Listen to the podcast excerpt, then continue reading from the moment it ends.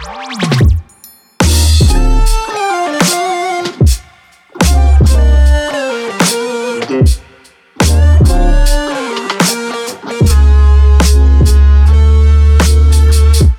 Olá, bem-vindos a mais um episódio de Parental, um podcast onde a parentalidade será refletida, pensada e conversada sobre diversas perspectivas. Para que tal aconteça, cada episódio contará com a participação de um convidado especial que, pela sua experiência profissional, pessoal e social, terá com certeza muito para partilhar. O meu nome é Ricardo Peixoto, sou enfermeiro especialista em saúde mental e sou também coach parental. E tenho o prazer e o privilégio de ter hoje comigo a Maria Manuel Machado. A Maria Manuel Machado, que é educadora de infância e, para nós, que a conhecemos muito bem, é a Mané e é assim que eu vou tratar ao longo do episódio. Pode ser? Claro que sim. Bem-vinda, claro Mané. Obrigada pelo convite. Uh, fiquei muito lisonjeada, mas depois de ouvir os meus, os, meus, uh, os teus anteriores convidados, uh, isto, a fasquia está muito alta. Não, acredito que vai sair um episódio fantástico. Conhecendo tão bem como te conheço e a profissional e a pessoa que és, acredito que vai ser uma coisa mesmo muito, muito bem conseguida. Mané, vou começar com uma pergunta que costumo iniciar sempre os episódios. Somos, somos pais, somos mães há milhares e milhares de anos, foi isso que nos trouxe até o dia de hoje, não é? Porque é que apesar desta evolução, uh, ainda hoje é tão, tão difícil ser pai e ser mãe? Eh, eu acho que hoje os pais se deparam com eh, desafios muito diferentes, tudo evoluiu a, nossa sociedade evoluiu porque desde, desde sempre os, os avós estavam em casa, havia avós, havia tios e hoje em dia os avós estão a trabalhar, não é? Desde logo por aí. Eh, como os avós estavam por casa, eh, davam muitas orientações aos filhos, porque não se nasce mãe nem se nasce pai, eh, a gente vai aprendendo e, e cada filho é diferente e cada filho é desafiante uh, e desafiador. Uh, e nós uh, nem sempre conseguimos acompanhar a, a, voracidade com que isto tudo acontece, não é? Isto acontece tudo muito depressa. Hoje em dia, ser pai e ser mãe é difícil. É difícil porque os pais. Um, temos uma sociedade muito competitiva, temos horários que não se coadunam com a infância. Eh, com o, o, crescer, o ser criança, o aproveitar, porque só se vive uma infância, não é? E as nossas crianças, infelizmente, hoje em dia não têm muito tempo para serem crianças, principalmente a partir da altura que, que entram para a escola. Eh, é um corre-corre com muitas atividades, muitas eh, horários muito prolongados no tempo. As nossas crianças hoje em dia têm horários muito mais complicados do que qualquer um do, de nós adultos, não é? Um, e, e, portanto é que é, é, é, acho que é difícil e é desafiador. Um, e os pais hoje em dia também têm essa dificuldade, quererem ser pais diferentes do que do que dos pais que tiveram, dos avós que tiveram, mas depois falta-lhe eh, falta-lhes este este saber este saber eh, de, intuitivo dos avós, não é? Que davam estas orientações, que ajudavam na educação, porque realmente para educar uma criança é preciso uma aldeia, não é? E todos somos responsáveis eh, pelas crianças que, com que nos deparamos, que, que encontramos pela, pela vida fora. Mas eh, eu acho que os pais hoje em dia têm muito essa dificuldade. Eu, por exemplo, defendo muito uma escola de pais defendo muito. Uh, Via-me a fazer futuramente uh, trabalhar numa escola de pais. Uh, temos aqui a vizinha Espanha que tem experiências muito, muito interessantes nesse sentido. Não sei se respondi à questão. Respondeste, claro que sim. Olha, está aí uma ideia para um projeto de, para pensarmos e amadurecermos. Sabes que eu sou pessoa de desafios e gosto muito destas, okay. destas oportunidades. Eu, tam é, eu também gosto muito de coisas uh, diferentes, de desafios também, abraço isso. Claro que sim. referiste que, que, que, a pressão, que existe muita pressão para sermos pais diferentes dos pais que eram os nossos pais e os nossos avós. Mas nós todos tem, temos memória de termos infâncias maravilhosas, uh, quando brincávamos na rua, quando nos sujávamos, quando não tínhamos horários para nada. Não é um, um, pouco um contrassenso nós temos esta memória de, ser, termos infâncias felizes e queremos ao mesmo tempo sermos diferentes do que eram nossos pais e os nossos avós? Eu, eu, eu acho que sim, eu tenho, acho não, tenho a certeza que sim.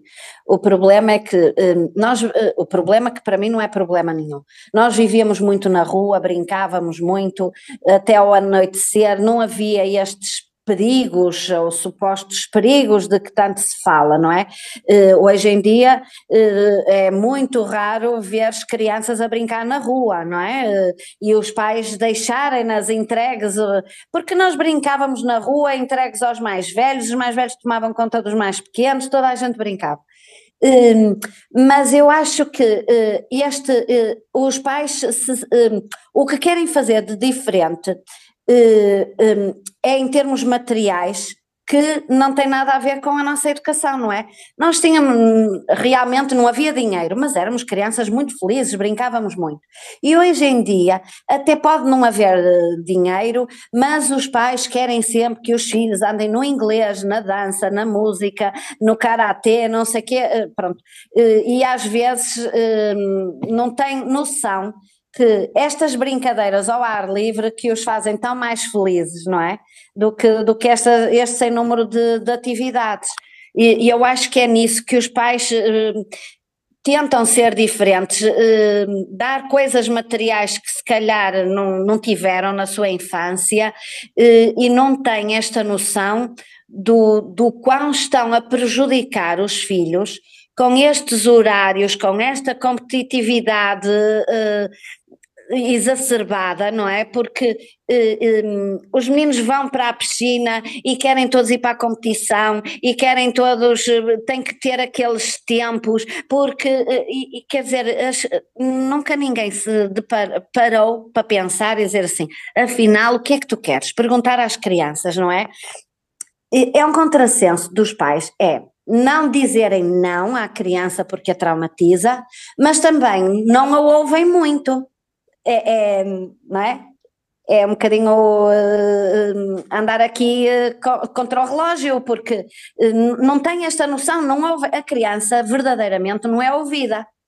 Afinal, o que é que tu queres? ok, eles até podem andar, ter uma, uma modalidade desportiva, por aí tudo bem, mas andam em milhentas, mais o inglês, mais a informática, mais o clube de não sei quê, mais as guias, mais os meninos têm um horário tão completo, tão completo, tão, uh, não têm tempo para brincar, verdadeiramente o que interessa é que eles sejam felizes e que brinquem, brinquem muito, porque há só uma infância, depois a partir, eu, eu acho que a partir da altura que eles entram para a escola, um, perde-se um bocadinho este tempo de brincar com qualidade, eh, porque é, é, os trabalhos, é mais estas atividades, é, é a vida dos pais que eh, também não temos verdadeiras políticas que apoiem os pais. Apoiar os pais não é colocar os meninos a tempo inteiro na escola, não é exigir à escola que tenha este papel assistencialista, que foi isso que, que, nos, que nos tem, eh, que nos tem um, posto esse papel de assistencialismo e a escola não tem esse papel, nem tem que ter. A escola é um, um, um local educativo uh, de aprendizagens. Agora, dar de comer, ok, isso veio, veio colmatar aqui muitas fragilidades, mas não é esse o papel mais importante da escola.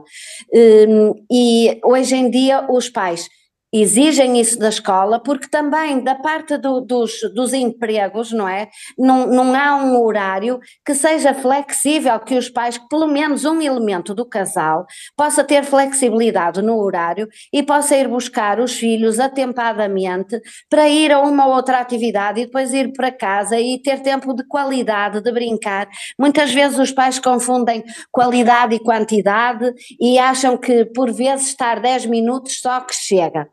Uh, chega, chega até um certo ponto, não é? Mas precisamos realmente de tempo de qualidade, que os pais possam usufruir de tempo com os filhos, que não vivam assoberbados com a falta de, de, emprego, com a falta de dinheiro, com a falta de tempo. Isto depois é uma, uma pescadinha de, de rabo na boca.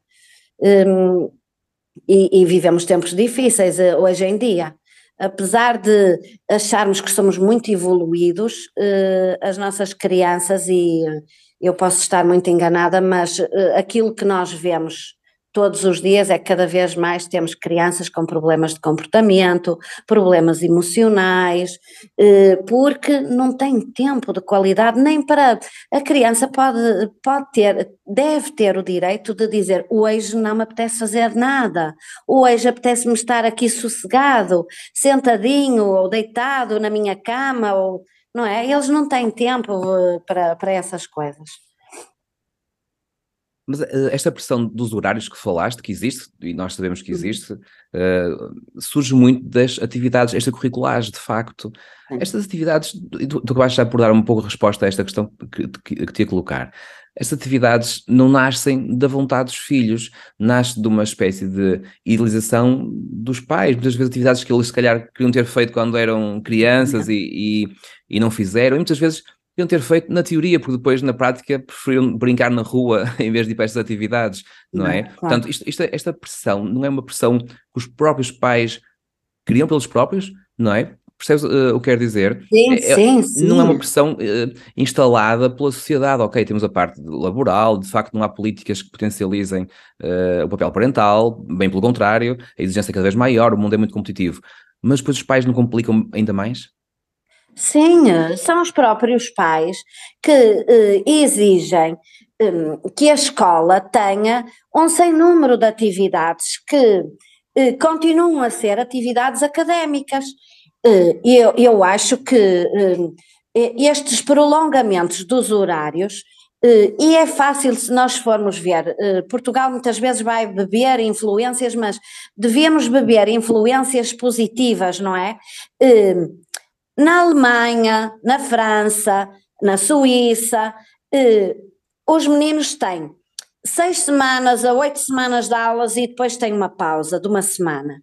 Eh, de manhã, a parte da manhã, das oito da manhã à uma da tarde, por exemplo, realmente tem a parte académica.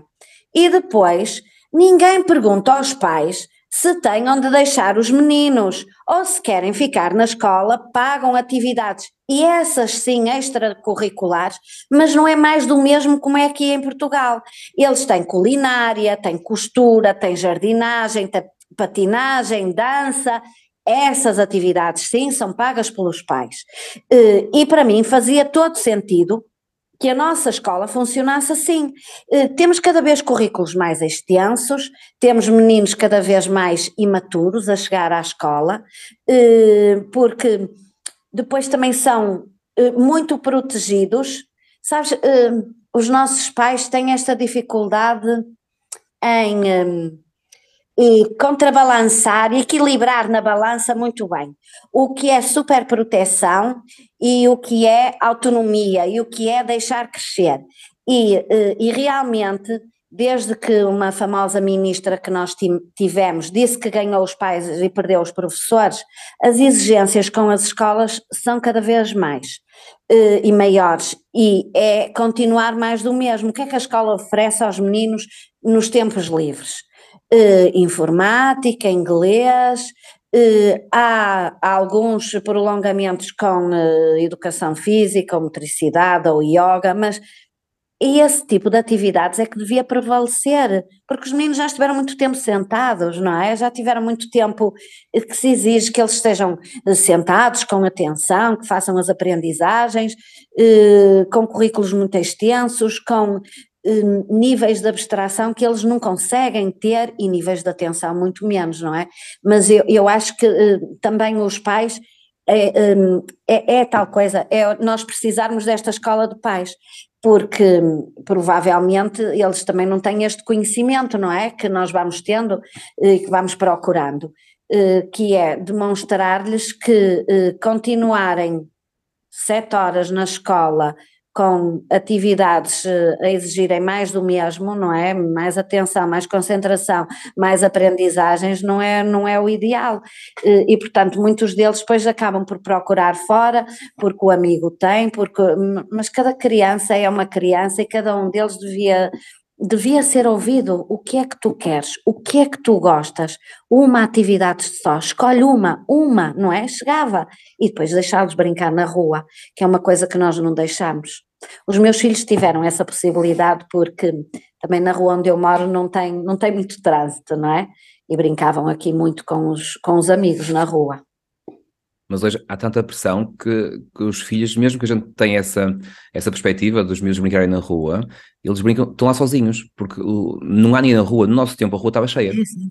É? sim, Hoje em dia sim. os pais são olhados, são olhados de canto se os filhos brincam na rua, são apelidados de irresponsáveis, de, são, não é? Que não, não querem saber. Claro. Claro, Portanto, é verdade, é. De facto, também há esta pressão, esta normalização de comportamentos que nós não concordamos, mas todas as pessoas fazem dessa forma e torna-se difícil para os pais terem a alternativa que, que muitos acreditam que acham que é correta, que é os miúdos brincarem na rua, uh, escolherem a, a, brincadeira, porque nós sabemos que de facto não é igual uma brincadeira que é supervisionada ou proposta por um adulto ou criada pelas crianças, que nascem no seio das crianças, com imaginação, uh, com criatividade e cada vez os miúdos têm menos uh, esse aspecto desenvolvido.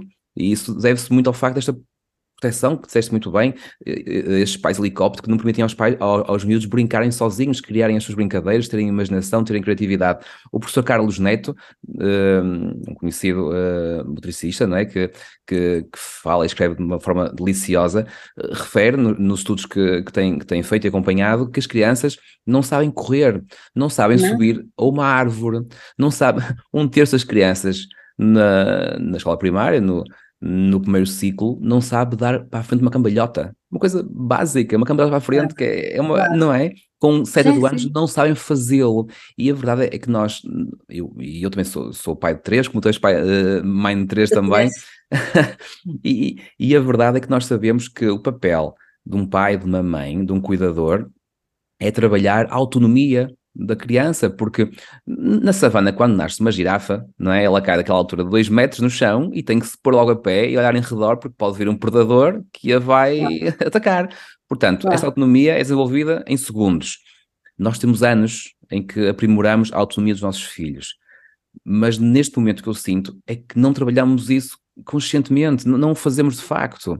E nós temos que trabalhar a autonomia. Tu, há pouco referias, e, e, é, e é, é, um facto, que nos países como Suíça e, e países do, do, centro da Europa, uh, as atividades extracurriculares são culinária, costura, uh, bem, uma série de atividades que não, não é mais do que trabalhar autonomia Exatamente. as pessoas serem capazes de desenrascar, de fazerem tarefas que a vida lhes vai exigir que elas cumpram.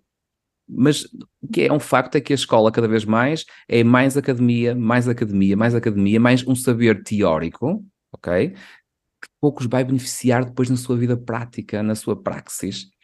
E a verdade é que nós temos as empresas muito conscientemente a perceber o que de facto é a mais-valia para si, as empresas, e a contratar cada vez uh, mais colaboradores que apresentem soft skills, tá? é um termo, um termo muito na moda agora, é a capacidade de trabalhar em equipa, de se relacionar, mas isto não se aprende sentado numa sala de aula. Isto aprende-se na partilha com os pares, na brincadeira, no voluntariado. Na brincadeira, lá fora, no, no recreio, na, na rua, no, no quintal, ou já pessoas com, com assim, jardins grandes, ou, ou, no parque, é aí que se aprendem essas, essas, essas competências, não é eu dizer, olha, vocês têm que partilhar, e os meninos aprendem uh, através da exploração, não é, da, da, exploração dos materiais, dos equipamentos, de, de, de, brincarem uns com os outros, saberem até onde po podem ir, da força que podem ou não exercer, não é,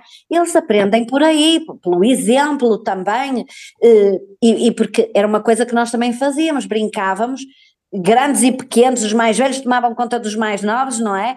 Brincávamos todos na rua. E agora há uma super proteção.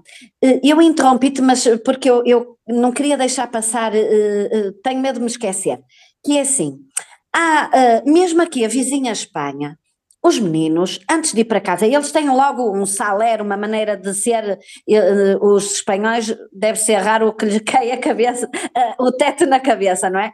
Porque vivem muito na rua e confraternizam e tudo. Eh, mas brincam independentemente do tempo que faz. E nós aqui temos sempre esse problema. Está vento, está chuva, vai constipar, e é por isso também, e, e, depois agora entra um bocadinho na tua área, que os meninos se calhar nem têm defesas porque os protegemos muito. Claro. Uh, que alegria que é andar a saltar uh, de, dentro das poças d'água, não é? Molhar-nos todos. Uh, mas há aqui escolas, em Abono da Verdade, aqui em Viana, que têm esse projeto. Jardim de Infância da Abelheira e Jardim de Infância de Santo António têm esse projeto. Independentemente do tempo que faz, os meninos vão ao recreio. Eh, vestem capas, eh, vão com guarda-chuvas, botas de água e vão brincar. Eh, eu, por acaso, ainda não tive essa, essa conversa com as minhas colegas, mas até gostava de saber qual é, qual é a impressão dos pais e se realmente notaram que os meninos não ficam tantas vezes doentes, não é? Porque eles ficam doentes é de estarmos dentro, dentro das salas com ares condicionados, ou seja lá o que for, claro. ligado e todos a tossirem em cima uns dos outros. Uh, mas uh, ainda temos muito trabalho pela frente. Temos. Ainda no, mais extremo, nos países nórdicos, as crianças brincam na neve todos os dias, vêm cá para fora, não é? E Uma dormem hora, na neve. E dormem na neve. Dormem na neve. Um, eu não sei se, provavelmente já ouviste falar uh, de uma senhora que agora já é mais portuguesa do que, eu acho que ela é sueca, a Micaela Owen. Um, há uns anos ela eh, fez uma palestra no hospital público e nós fomos assistir e ela mostrou fotografias, acho que era na Finlândia, a hora da cesta era dormir, uh, os miúdos faziam a cesta, uh, parecia gente cobertos, mas sem janelas, portanto só a parte de cima é que era coberta e eles dormiam ali. Isto, se nós fizéssemos uma coisa destas, os pais estrangulavam, não é? Ai, porque qualquer coisa eles ficam doentes, mas eu vejo, eu vejo essa preocupação dos pais uh, dizerem a, aos educadores, ai, não mando lá para fora, que hoje está muito frio, ai, ele está um bocado constipado, e portanto ainda temos muito caminho para fazer, mas tem que ser demandada provavelmente com a saúde, com pessoas como o professor Carlos Neto, que apela muito a que as crianças brinquem, eh, porque eles estão a, a perder competências. Eh, é verdade que nós viemos de uma, de uma pandemia e de confinamentos muito duros. Eh, e também acho que os nossos governantes fizeram o melhor que puderam e que souberam na altura. Mas é impensável termos meninos meses e meses e meses fechados em casa. É evidente que eh, durante esse confinamento eu fui dando orientações às famílias que acompanhava, que até num simples corredor nós podemos fazer muitas brincadeiras, desde logo rolar, eh, subir escadas, descer escadas, saltar do último degrau ou dos dois últimos degraus, eh, brincadeiras de almofadas, fazer baloiços com com lençóis, pronto, eh, para, para suavizar aqui a, a, a, situação. A verdade é que, passados estes dois anos, esses meninos que agora têm quatro têm uma dificuldade extrema, saltar, correr, eh, atirar uma bola, apanhar a bola, eh, coisas que são tão básicas, não é? Eh, são o, o beabá de, de, do desenvolvimento motor e, e nós temos imensas crianças com essa dificuldade, imensas mesmo. Sim, sem dúvida, sem dúvida. Há pouco referiste, Mané, que, que os pais que, que têm receio de, de usar o não, uh, com medo que isso cause algum, de alguma de, alguma, de algum modo, há um tipo de traumatismo à criança, que ela fica traumatizada pelo uso do não. Achas de facto que o não traumatiza? Não, de todo, de todo. Então hoje falava com uma colega sobre isso que eh, é evidente que é muito mais fácil dizer sim. E muitas vezes, com o cansaço da vida, quem nunca, não é? Acabou por dizer sim porque já não podia mais eh, alimentar ali a birra ou a situação em si mas os meninos precisam, desde tenra idade, de regras e limites e de ouvir o não, porque nós, pela vida fora, lidamos com não tantas vezes, tantas vezes, não é? Todos nós. E nós estamos a criar uma geração uh, a quem não dizemos não, porque é mais fácil dizer sim, uh, e, e porque lá está, vai, vamos outra vez ao mesmo. Os pais não sabem muito bem como lidar com uma birra, têm muito receio da opinião alheia, não é? Eh, de quem está ao lado, de ter uma atitude até às vezes mais assertiva com, com as crianças, e, um, e, e eu, eu acho que vamos ter é uh, jovens e adultos com graves problemas porque não sabem lidar com a frustração, não sabem ouvir um não. E eu acho também que muitas vezes estas coisas surgem nas escolas, que os meninos ou os adolescentes batem aos professores, porque em casa nunca ninguém lhes disse não. Uh, hoje em dia é muito vulgar nós ouvirmos uh, que traumatizamos as crianças, mas eles têm que ouvir o não. Claro que também temos que tentar perceber, enquanto adultos, porque é que esta birra surge, não é? Porque é que, o que é que está a causar um, um comportamento tão uh, desafiante e tão birrento por parte da criança, que às vezes, por falta de tempo, também não, não estamos a perceber, mas eles têm que ouvir muitas vezes, não, tem, sem sombra de dúvida. Os meus filhos ouviram muitas vezes e continuam a ouvir, as vezes que forem necessárias. Sem dúvida nenhuma. Eu partilho essa opinião. Eu acho que o não é uma das palavras que mais educa e que mais uh, potencializa os, os, nossos jovens, porque o não dá valor ao sim. Claro. Porque se as crianças têm sempre sim, esse sim não tem valor. Se é sempre tudo tão fácil, não é? Quando se tem Exato. alguma coisa, não, não, se dá valor a nada, não é? De facto, o não cria limites, uh, cria barreiras, uh, dá-lhe estabilidade emocional até. E de sim, facto, sim. é o que disseste, e é tão importante perceber que ao longo da vida, todos nós sentimos já isso com certeza, a vida vai-nos dar tantos nãos, e se a gente não, não aprendeu a gerir um não, na coisa simples como pedir um, um gelado, não é? E os pais dizem que não, no dia em que forem coisas maiores, como, sei lá, quando estão na adolescência e, e, acabam um namoro com uma namorada, ou quando querem um trabalho e não conseguem, uh, porque nós sabemos que para conseguir um emprego passam por várias, vários nãos até conseguirem, uh, de facto, o trabalho que pretendem. E se não estão acostumados a ouvir o não nas coisas pequenas, quando levarem um não nas coisas grandes, esse não vai ser tipo um trovão. E vai ser Sim. muito complicado de gerir. E, e é securizante também, eh, desde pequenos, porque é que nos jardins de infância nós temos regras e rotinas? As regras, muito, maioritariamente, são negociadas com, com as crianças. Uh, há, há, há, pedagogos que até acham que, por exemplo, na altura em que se está, em que se está um, nós chamamos montar a sala, que é estruturar a sala, que devemos pôr tudo ao monte tudo no monte, no meio da sala e ver com as crianças onde é que vamos pôr. Podemos ter isto, uh, percebes? Uh, claro que há, lá está, falta de tempo, muitas vezes não temos tempo para isso, mas podemos levá-los a perceber que não podemos andar a correr na sala, que não podemos atirar as coisas todas pelo ar, que temos que arrumar, que uh, nós, nós levamos as crianças desde a idade a perceber isso. Depois há coisas que se perdem, há coisas que se perdem e, e, há coisas que, não tendo continuidade, eh, não pode ser a escola a dizer que é desta forma que, que tem que se atuar e na família não haver limites. O, os limites dão segurança à criança também claro. saber. Eu não posso fazer isto porque há aqui uma consequência, vou magoar o meu colega, ou a seguir uh, vou, vou ser repreendido, ou a educadora vai falar comigo. Se a família não estabelecer estes, estes limites também, também não dá segurança nenhuma à criança, ela precisa uh, um ambiente securizante, é um ambiente uh, acolhedor, tranquilo, confortável, com regras e limites. não é? E ouvirem ou não, sim, sem sombra de dúvida. Claro que sim.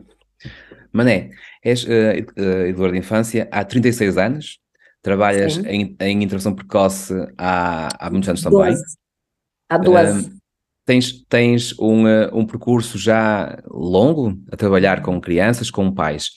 Sentes que ao longo deste, destes anos há diferenças ou, ou, será, ou, ou, ou, as dúvidas que eram há 30 anos mantêm-se, as dificuldades mantêm-se ou sentes que de algum modo uh, esta tarefa de ser pai, de ser mãe, tem sido cada vez mais difícil ou mais fácil? O que é que achas?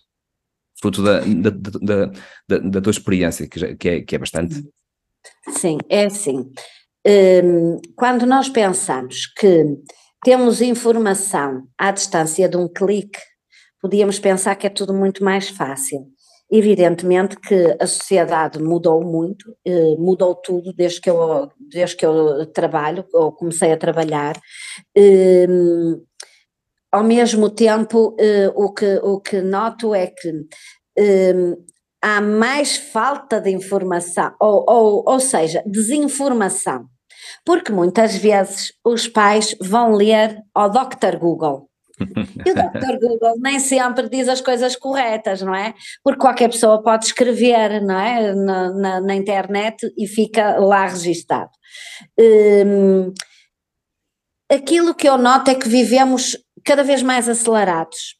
Uh, por um lado, protegemos muitas crianças, mas por outro, temos. Uh, temos pais com muita dificuldade em entender o desenvolvimento da criança. Hum, acho que também, hum, às vezes, hum, há uma dificuldade ao nível da interpretação do que as coisas, de como as coisas são.